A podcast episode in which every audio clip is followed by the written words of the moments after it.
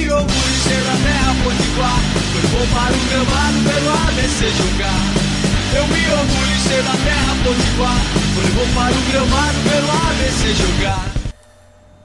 Estamos começando aqui mais um podcast do blog Papo Alvinegro, podcast de número 64.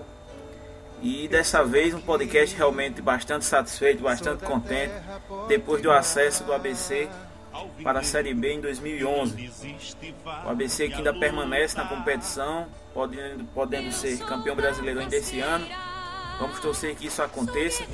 E nesta edição do podcast nós temos aqui Gustavo Lucena mais uma vez é, para falar comigo sobre esse acesso, sobre aquele dia é, de domingo pela manhã, aquele calor infernal, mas que realmente valeu a pena qualquer sacrifício que o torcedor fez naquele dia. É, boa noite, Gustavo. E aí, o que é que você tem a dizer daquele dia iluminado, para dizer o mínimo do ABC? É, boa noite, Diego Ivan. Boa noite, ouvintes do podcast do Bloco Pop Negro. É, não tem muito o que dizer não, sabe, Diego? Porque o, quem viveu, quem viveu é, foi testemunho de um, é, da história do ABC, porque tudo deu certo, inclusive o jogo, assim, apesar do calor escaldante, assim, foi, ele foi é, compensado com a ducha d'água no módulo 2 e com o, o e ventava muito debaixo das arquibancadas. Ou seja, assim, não foi um jogo tão insalubre quanto se imaginou. E dentro de campo, é, o, os jogadores também parece que não sentiram muito não, porque foi um, um placar incontestável, principalmente no segundo tempo. No primeiro tempo a gente viu o time cozinhando, cozinhando. Pra... Aí no segundo tempo deslanchou, o time da ficou nervoso, a BC deslanchou e chegou ao final do jogo praticamente inteiro, né? É, a festa foi coisa de, de doido, eu acho que eu não acredito que só tenha vindo dentro do Frasqueirão, não acredito que só tenha tido 17 mil pessoas, eu acho que tinha muito mais, porque estava saindo gente pelo ladrão e fora do Frasqueirão a festa foi ainda maior, né? Eu acho que assim, a história está escrita e eu me sinto um privilégiado, privilegiado por ter sido o testemunho ocular dela. É verdade, somos todos privilegiados né, de ter conseguido acompanhar aquela partida em loco. É, eu, eu compartilho com você essa ideia de que havia muito mais do que 17 mil pessoas. Acho que no, no mínimo ali por baixo, umas 19, 20 mil pessoas no frasqueirão naquela, naquele jogo. Sem falar que, que eu fiquei prestando atenção na, é, na abertura dos portões logo após a partida. É, muita gente entrou ali faltando 5, 10 minutos para terminar jogo. Tanto é que a segurança do estádio teve que fechar o portão devido ao volume de pessoas que entraram no estádio no finalzinho, né? Acho que se brincar ali entraram mais 1.000, 1.500 pessoas na, naqueles últimos 5 é, minutos finais.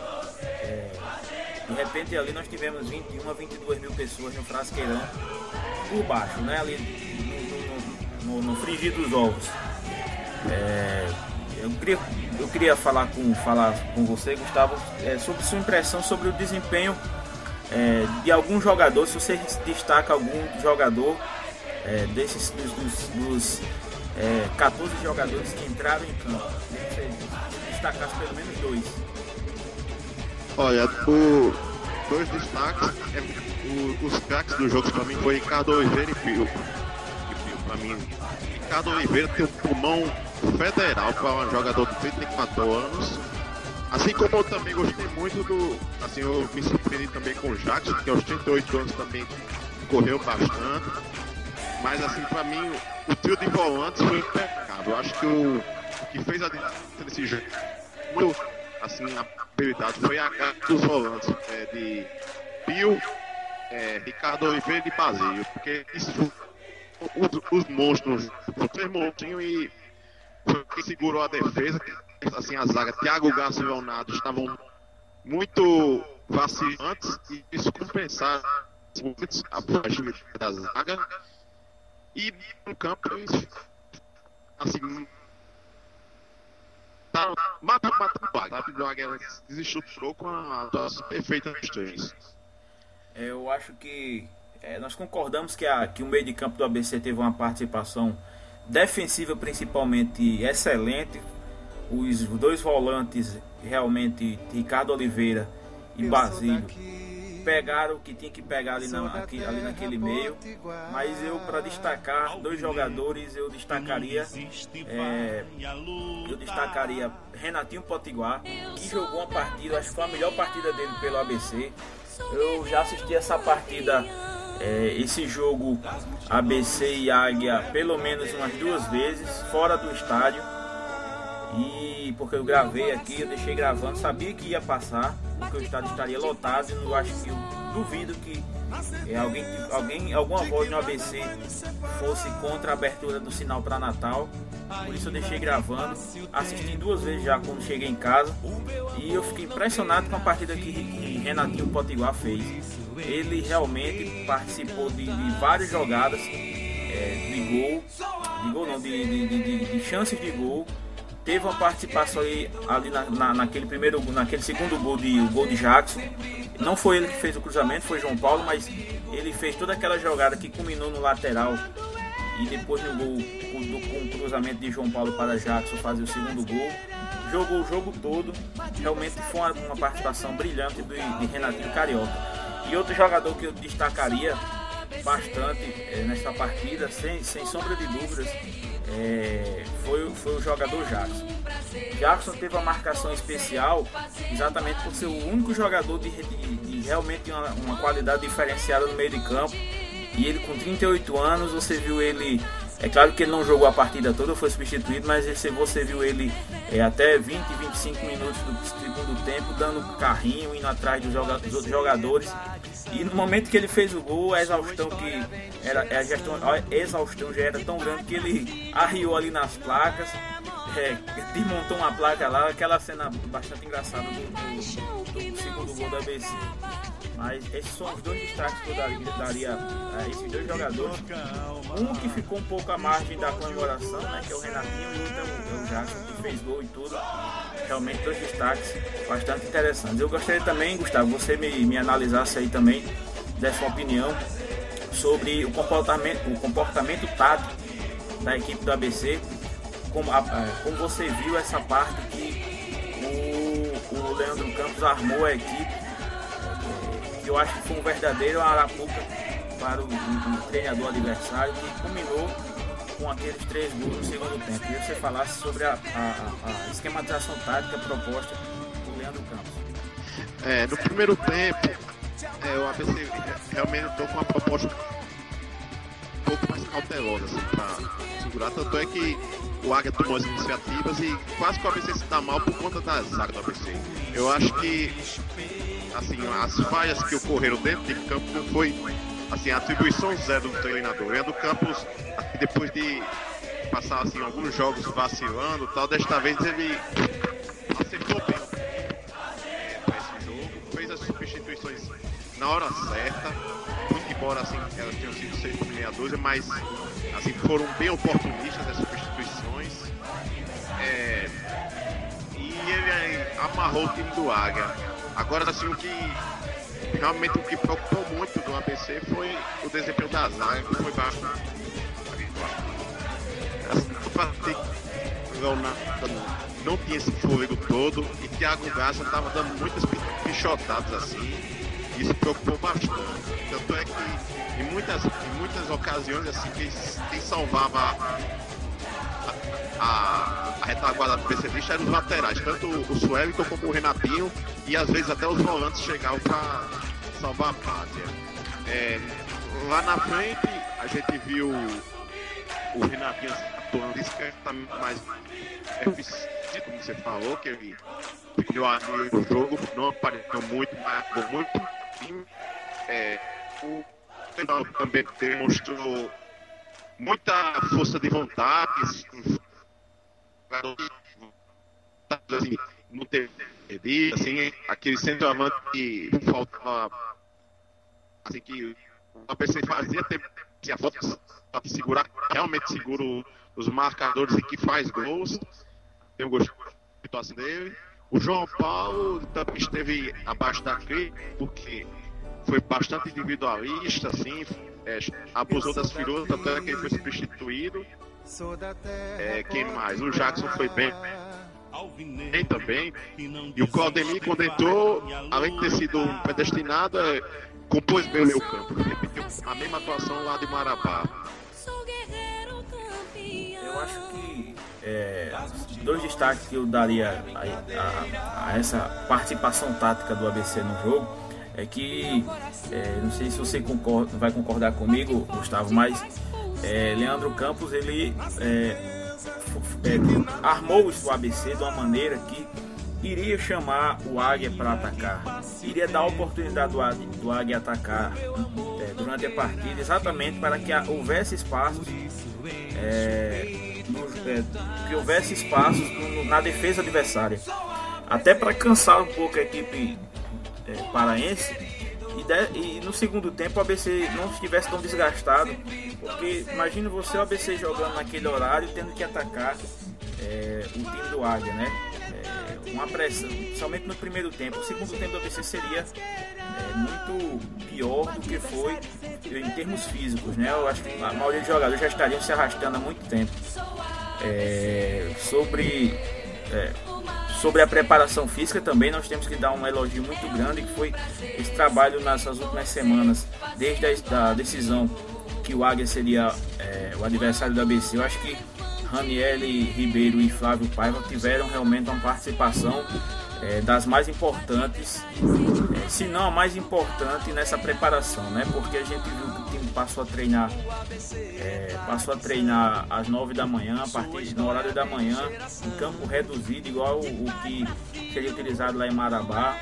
Essa aclimatação ao horário foi bastante interessante. Eu já estava até preocupado para ver se jogar mais uma vez agora contra o Salgueiro é, nesse horário de 9 horas. Mas depois dessa partida, é, eu, eu, acho que o ABC está tranquilo para jogar às 9 da manhã.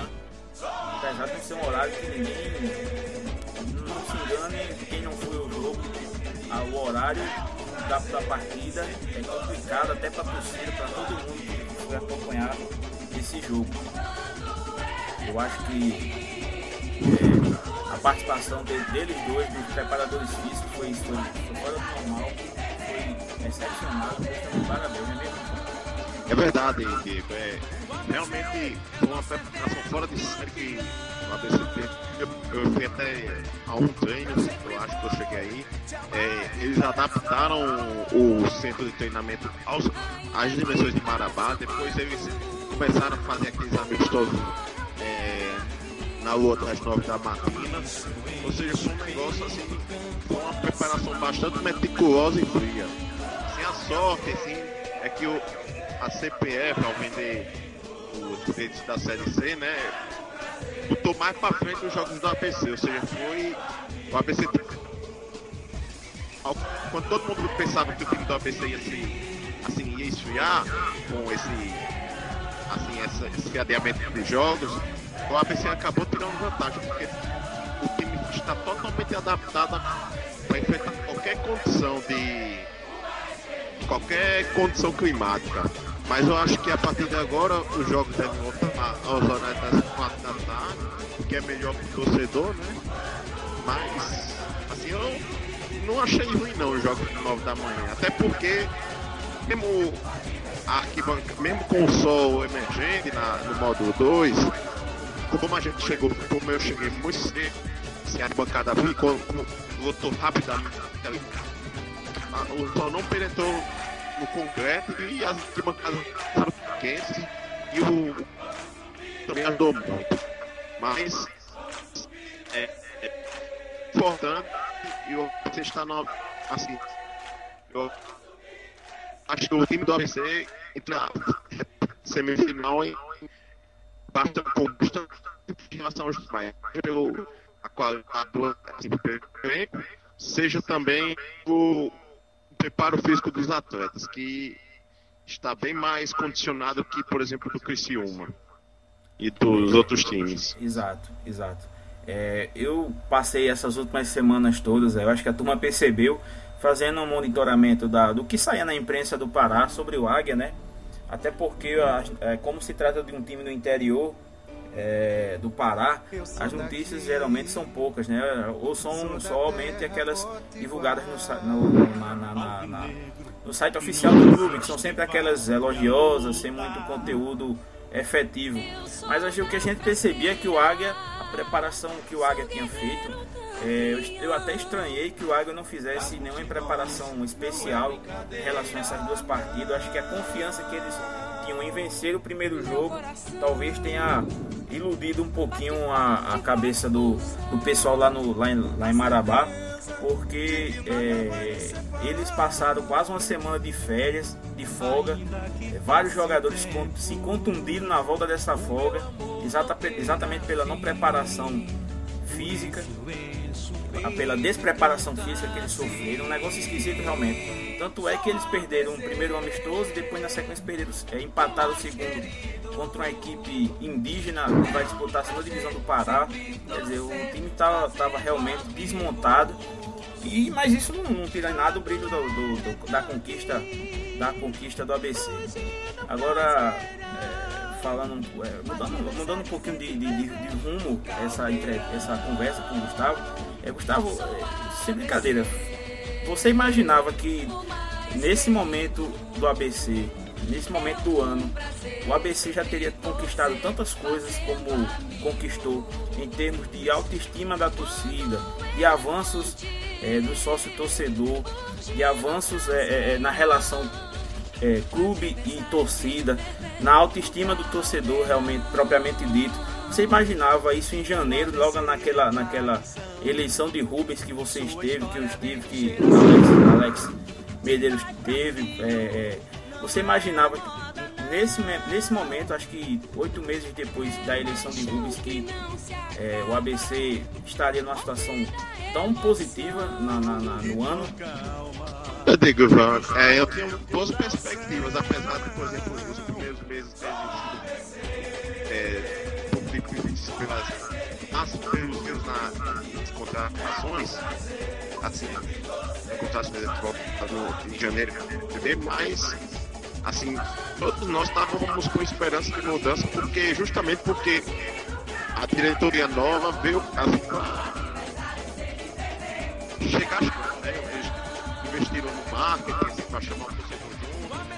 Aí quando começou a, a campanha começou a engrenar do trabalho de marketing, eles já começaram a trazer jogadores melhores, assim. O Cascata já chegou, já foi, já foi chegando sendo ídolo, aí já chamou a torcida. É, aí chegou alguns joga, alguns reforços vieram, né? O de, de maior qualidade também, o Ederson, o Gabriel Pimba. Aí começou a meter aqueles 7 a e a partir dali já dava pra. Foi que reacendeu assim o, ano, quando começou a dar aquelas goleadas, né? A passar o, o como o Rolo começou no segundo turno, a ganhar o estadual de maneira fácil. Aquilo trouxe uma maior confiança. Outro ponto assim vital que eu achei importante foi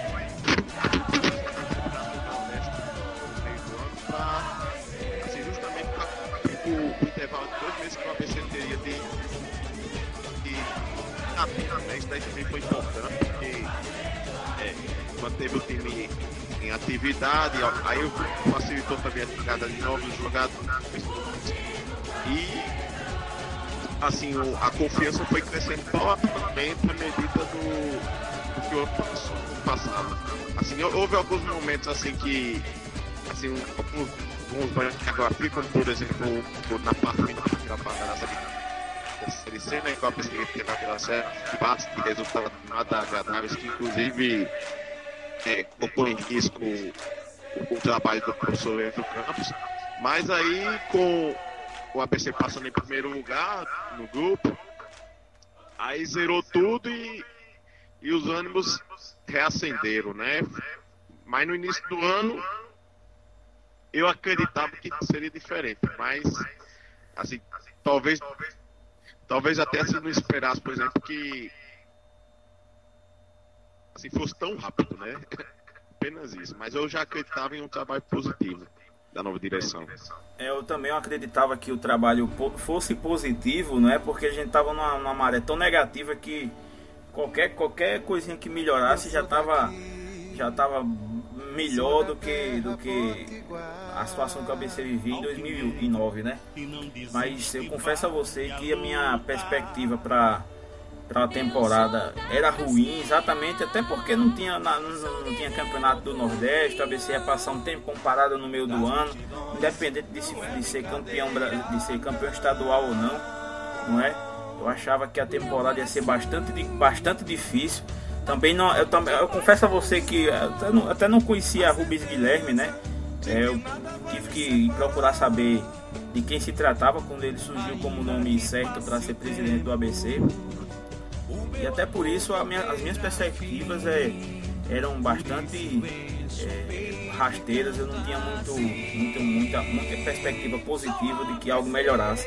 Eu confesso que hoje, meu amigo, não acredito que a situação que a gente Amigo, só quem é ABCdista, só quem teve lá naquela eleição de Rubens e quem, e quem viveu aqueles meses de dezembro e janeiro de 2008, de 2009 e 2010 sabe o aperreio que foi para quem é, acompanhou o ABC naquela época e, e ver hoje uma situação completamente, eu diria revertida, né? Até porque a dívida era uma dívida pesada, está sendo paga paulatina, foi renegociada boa parte dela e deverá ainda ser é, paga pelos próximos anos.